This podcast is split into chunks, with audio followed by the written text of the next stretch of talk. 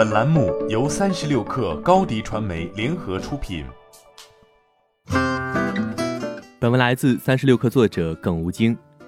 近日，市场研究机构 NPD 最新数据显示，二零二零年美国电子游戏硬件、软件和配件支出共计五百六十九亿美元，约合人民币三千六百九十亿元，同比增长百分之二十七。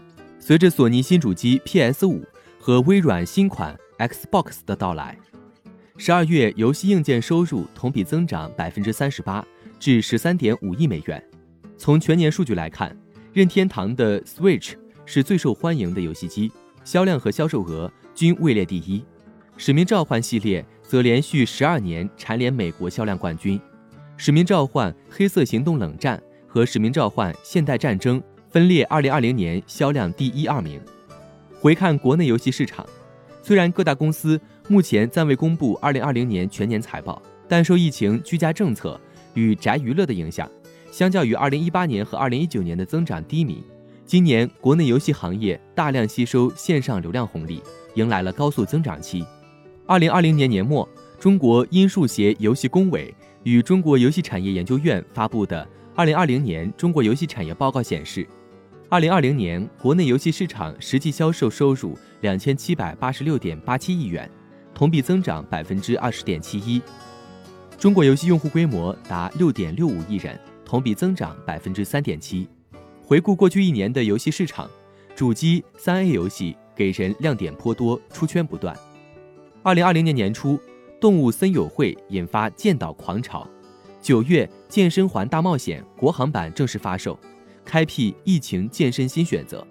二零二零年年末，《赛博朋克二零七七》不再跳票。此外，面对国产游戏无三 A 大作的尴尬现实，《黑神话：悟空》用一个 demo 重新唤起人们的期待。虽然主机三 A 游戏发展快速，且属于蓝海领域，可开拓性强，但从整体市场来看，手游仍然占据统治地位，拥有百分之七十以上的市场份额。具体到企业，腾讯、网易。仍然位列国内游戏第一梯队。腾讯二零二零年前三季度游戏业务都实现了大幅增长，第三季度单季度网络游戏营收高达四百亿元，同比增长百分之四十五，且王者荣耀、和平精英等主力产品贡献了近三百六十亿元的收入。在网易收入结构中，游戏业务仍然占比最高。二零二零年第三季度游戏收入约一百三十八点六亿元，同比增长约百分之二十点二。在产品储备方面，天域手游等多款游戏将在春节前发布。欢迎添加克小七微信，qi 三六 kr，加入三十六氪粉丝群。高迪传媒为广大企业提供新媒体短视频代运营服务，商务合作请关注微信公众号高迪传媒。